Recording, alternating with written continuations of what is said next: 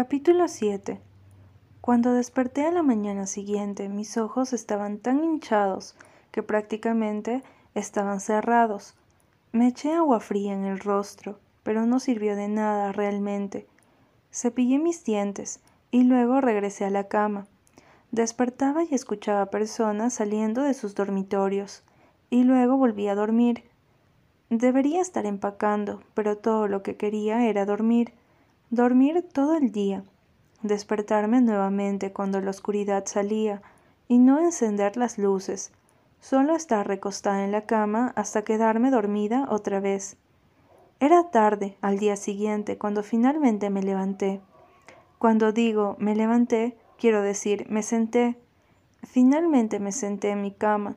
Tenía sed, estaba seca de todo lo que había llorado.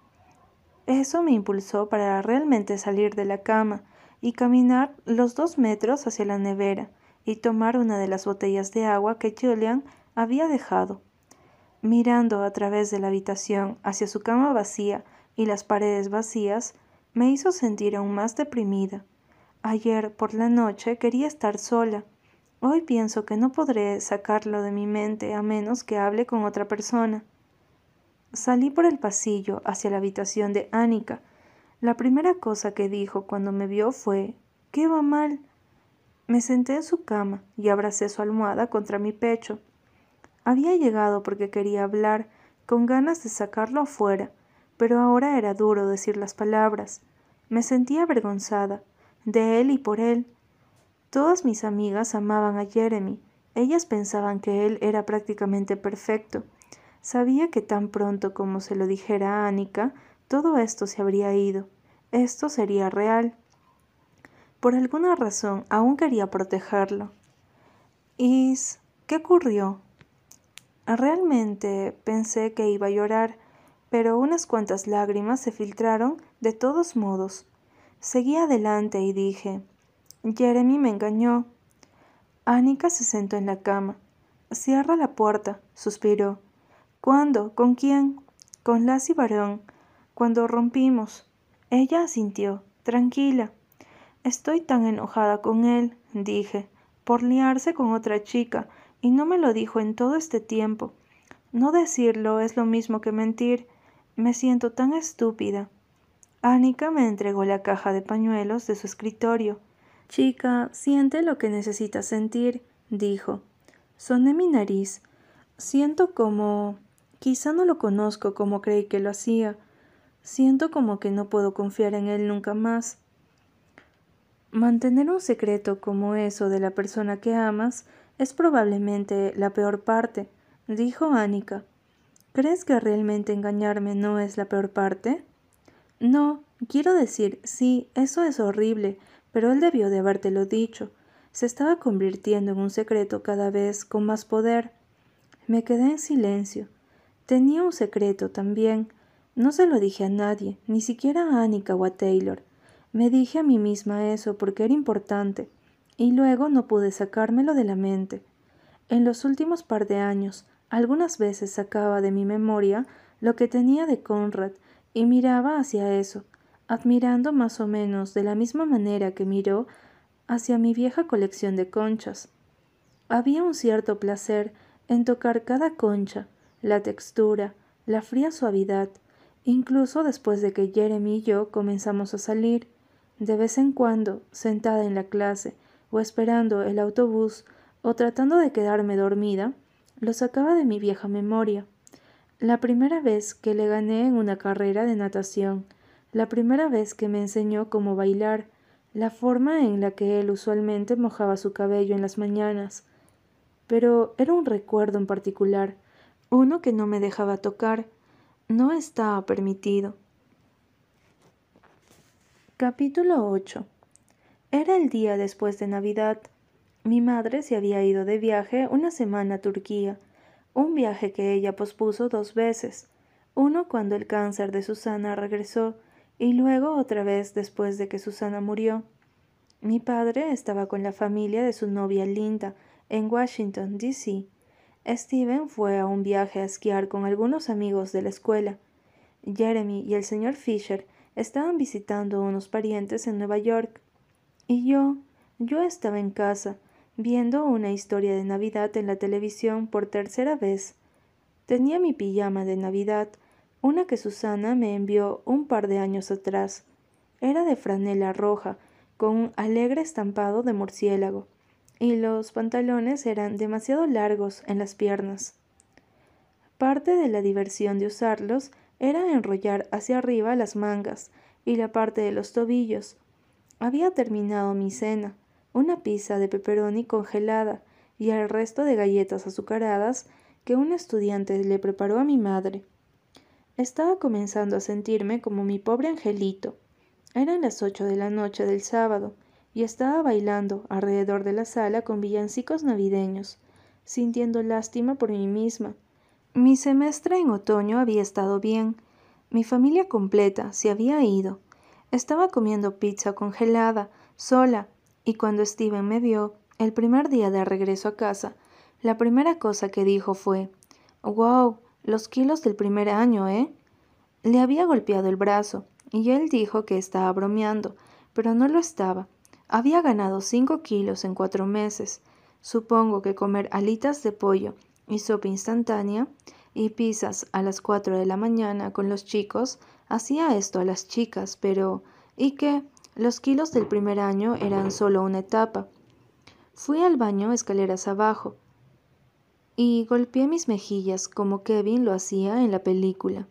¿Y qué? grité. No iba a dejar que eso me deprimiera. Repentinamente tuve una idea. Corrí hacia las escaleras y comencé a lanzar cosas dentro de mi mochila. La novela que mamá me compró para Navidad, mallas, calcetines gruesos. ¿Por qué debería sentirme sola en casa cuando puedo estar en mi lugar favorito en el mundo? Quince minutos más tarde, después de lavar mis platos de la cena y apagar las luces, estaba en el auto de Steven. Su coche era más lindo que el mío, y lo que él no sabía no le haría daño. Además, ese sería su castigo por burlarse de mis kilos del primer año. Me dirigí a Cousin, cantando Por favor, ven a casa para Navidad, la versión de Bon Jovi, por supuesto, y comiendo pretzels cubiertos de chocolate con chispas rojas y verdes, otro regalo de mi madre. Sabía que tomé la decisión correcta. Estaría en la casa de Cousin en cualquier momento. Encendería el fuego, me gustaría preparar un poco de chocolate caliente para acompañarlo con mis pretzels. Podría despertarme en la mañana para ver la playa en invierno. Por supuesto, yo amo más la playa durante el verano, pero la playa en invierno tenía un tipo de encanto para mí. Decidí no decirle a nadie que fui. Cuando todos regresaran de sus viajes, podría ser mi pequeño secreto. Estaría en camino de Cousin en cualquier momento. La carretera estaba bastante desierta y prácticamente volaba hacia allí. Mientras entraba en la calle, dejé salir un gran chillido. Era bueno estar de vuelta. Esta era mi primera vez en la casa en todo el año. Encontré el juego adicional de llaves justo donde siempre estaba, debajo de una madera suelta en el piso. Me sentí mareada mientras entraba y encendía las luces. La casa estaba congelada y fue mucho más difícil tratar de encender el fuego de lo que pensé que sería. Me di por vencida rápidamente. Hice chocolate caliente mientras esperaba que el calor comenzara a funcionar. Luego bajé un montón de mantas del armario y me acomodé en el acogedor sofá debajo de ellas, con mis presles cubiertos de chocolate y mi taza de chocolate caliente. El Grinch estaba comenzando en la televisión y me quedé dormida con el sonido de los quien en Villaquien cantando Bienvenida Navidad. Me desperté con el sonido de alguien tratando de entrar en la casa. Escuché que tocaba la puerta y luego tratando de girar el pomo de la puerta. Al principio solo estaba allí bajo las mantas, con miedo y tratando de no respirar demasiado fuerte. Me quedé pensando, oh Dios mío, es como mi pobre angelito. ¿Qué haría Kevin? ¿Qué haría Kevin? Kevin probablemente hubiera hecho una trampa en el vestíbulo, pero no había tiempo para eso. Y entonces el ladrón gritó Steven, ¿estás allí? Pensé, oh Dios mío, el otro ladrón ya está en la casa, y su nombre es Steven. Me escondí debajo de la manta, y luego pensé, Kevin no se escondería debajo de la manta. Él protegería su casa. Tomé el atizador de la chimenea y mi teléfono celular y me arrastré hasta el vestíbulo. Estaba demasiado asustada para mirar por la ventana y no quería que él me viera, así que presioné mi cuerpo contra la puerta y escuché durante unos minutos mis dedos presionando mi celular. Steven, abre, soy yo. Mi corazón casi dejó de latir. Conocí esa voz. No era la voz de un ladrón, era Conrad. Abrí la puerta. Era realmente él. Lo miré y él me miró de regreso. No sabía cómo sentirme al verlo otra vez. Mi corazón en la garganta, la respiración difícil por ese par de segundos. Olvidé todo y allí solo estaba él. Él estaba vistiendo un abrigo que nunca le había visto antes de color marrón, suave, y estaba chupando un pequeño bastón de dulce. Su boca se abrió. ¡Qué coincidencia! dijo con la boca abierta. Cuando lo abracé, él olía como a menta y Navidad. Sus mejillas estaban frías como las mías. ¿Por qué estás sosteniendo un atizador? Di un paso atrás. Pensé que eras un ladrón. Por supuesto que lo creíste. Él me siguió hasta la sala y se sentó en la silla frente al sofá. Aún tenía esa mirada de sorpresa en su rostro. ¿Qué estás haciendo aquí? Me encogí de hombros y dejé el atizador en la mesa de café. Mi adrenalina estaba desapareciendo rápidamente y comenzaba a sentirme bastante tonta. Estaba sola en casa y solo sentí que debería venir. ¿Qué estás haciendo tú aquí? Ni siquiera sabía que estabas de regreso. Conrad estaba en California ahora. No lo había visto desde que él se transfirió el año pasado. Él tenía barba en su rostro, como si no se hubiera rasurado en un par de días. Parecía suave, sin embargo, no espinosa. Él se veía bronceado, también lo cual me parecía extraño, viendo que era invierno, y luego recordé que él iba a la universidad en California, donde siempre estaba soleado. Papá me envió un boleto el último minuto. Nos tomó una eternidad llegar a tierra por culpa del clima, así que vine aquí. Como Yere y papá aún están en Nueva York, pensé en venir aquí. Él me miró fijamente. ¿Qué? pregunté, sintiéndome autoconsciente de todo repentinamente. Traté de peinar la parte de atrás de mi cabello. Estaba alborotado por estar durmiendo. Discretamente toqué las comisuras de mi boca. ¿Estuve babeando? Tienes chocolate por toda la cara. Limpié mi boca con el dorso de mi mano. No, no tengo nada, mentí. Probablemente solo esté sucio. Divertido. Él levantó las cejas hacia la cercana lata vacía de pretzels cubiertos de chocolates. ¿Enterraste la cabeza en la lata para ahorrar tiempo? Cállate, dije pero no pude evitar sonreír. La única luz en la habitación provenía de la televisión. Era tan surrealista estar con él así. Un giro verdaderamente al azar de lo que parecía ser el destino. Me estremecí y atraje las mantas más cerca de mí. Quitándose el abrigo, él dijo ¿Quieres que comience el fuego? De inmediato dije Sí. No pude encenderlo por alguna razón. Se necesita un toque especial, dijo a su manera arrogante. Lo sabía solo por su postura. Era todo tan familiar. Habíamos estado aquí antes, justo hace dos navidades atrás. Ha pasado tanto desde entonces. Él tiene una nueva vida ahora, igual como yo. Sin embargo, en cierto modo, era como si el tiempo, la distancia, no hubiera pasado entre nosotros. De alguna manera, se sentía lo mismo. Quizá él pensó lo mismo porque dijo Puede ser que sea demasiado tarde para una fogata. Creo que solo iré a dormir. De repente se levantó y dirigió hacia las escaleras. Entonces se giró y preguntó ¿Dormirás aquí abajo? Sí, estoy bien, dije rápidamente. Me acomodaré sobre la alfombra. Cuando llegó a la cima de la escalera, Conrad se detuvo y luego dijo Feliz Navidad, Belly. Es realmente bueno verte. Lo mismo digo. La mañana siguiente, justo cuando desperté, tuve una extraña sensación de que él se había ido. No sé por qué. Corrí hacia las escaleras para comprobarlo, y justo cuando giraba hacia la barandilla, tropecé con los pantalones de mi pijama y caí de espaldas, golpeándome la cabeza en el camino. Me quedé allí con lágrimas en los ojos, mirando hacia el techo. El dolor era fuerte. Entonces la cabeza de Conrad apareció sobre mí. ¿Estás bien? preguntó. Su boca estaba llena de comida, probablemente cereal. Trató de ayudar a levantarme, pero la aparté. Déjame en paz, murmuré, esperando que si parpadeaba lo suficientemente rápido, las lágrimas se secarían. ¿Te has hecho daño? ¿Puedes moverte? Pensé que te había ido, dije. No, aún sigo aquí.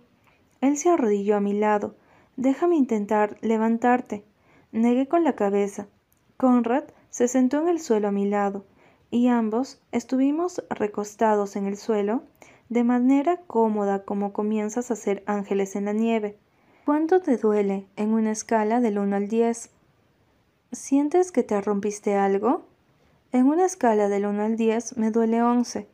Eres un bebé cuando se trata de dolor, dijo, pero sonó preocupado. No lo soy.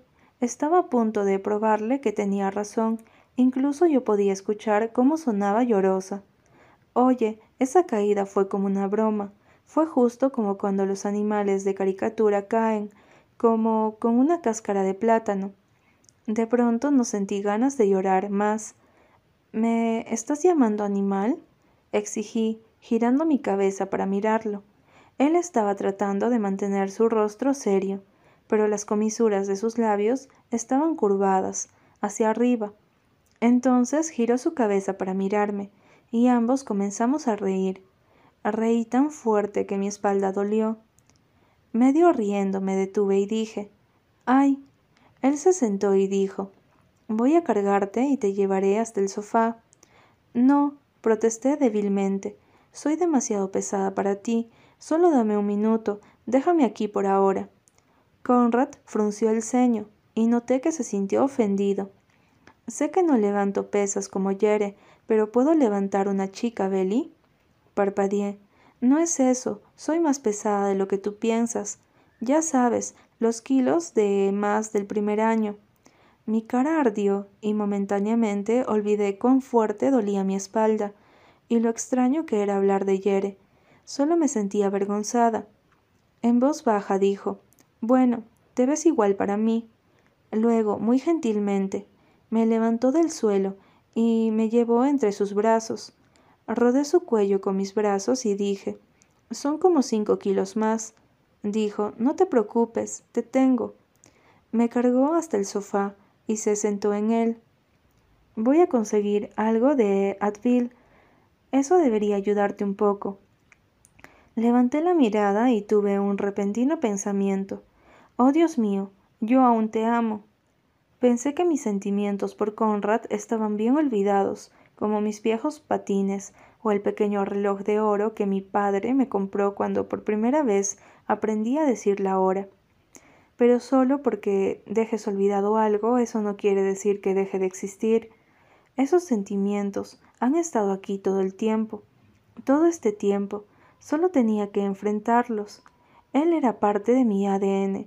Yo tengo el cabello castaño y pecas, y siempre tendré a Conrad en mi corazón. Él habita una pequeña parte de él, la parte de aquella niña que aún cree en los musicales, pero eso era todo, eso era todo lo que él tiene. En Jeremy tiene todo lo demás, mi presente y mi futuro. Eso era lo que importaba, no el pasado. Quizás esto ocurría con todos los primeros amores, tenían su propio pedazo en tu corazón siempre.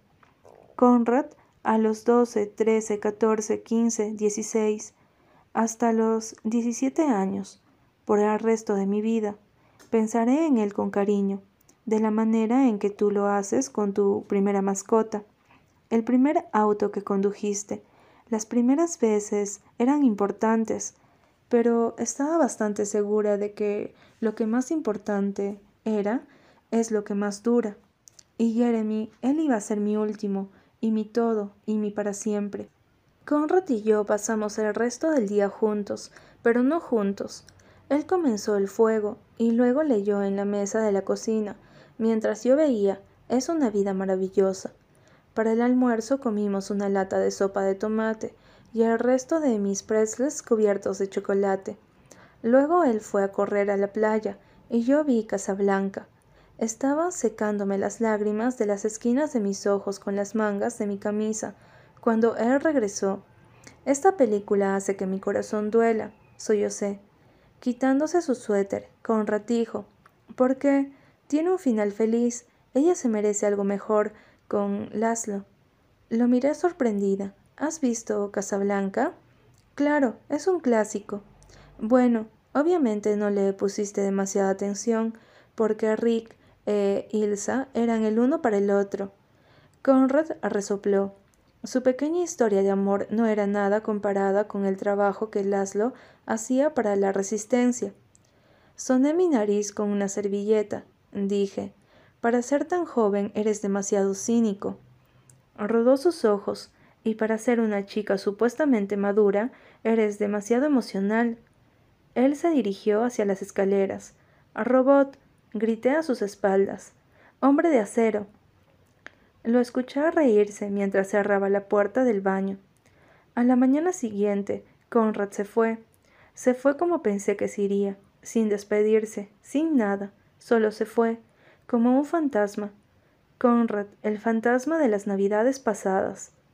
Jeremy llamó cuando estaba por el camino de regreso de la casa de Cousin. Él me preguntó qué estaba haciendo, y le dije que estaba manejando a casa, pero no le dije desde dónde manejaba. Fue una decisión de último momento. En ese momento no supe por qué mentí, solo sabía que no quería que él lo supiera. Decidí que Conrad tenía razón después de todo. Ilsa estaba destinada a estar con Laszlo. Esa era la manera en que se suponía siempre debería terminar. A Rick no era más que una pequeña parte de su pasado, una parte que ella siempre atesoraría, pero no era todo. La historia es solo eso, historia.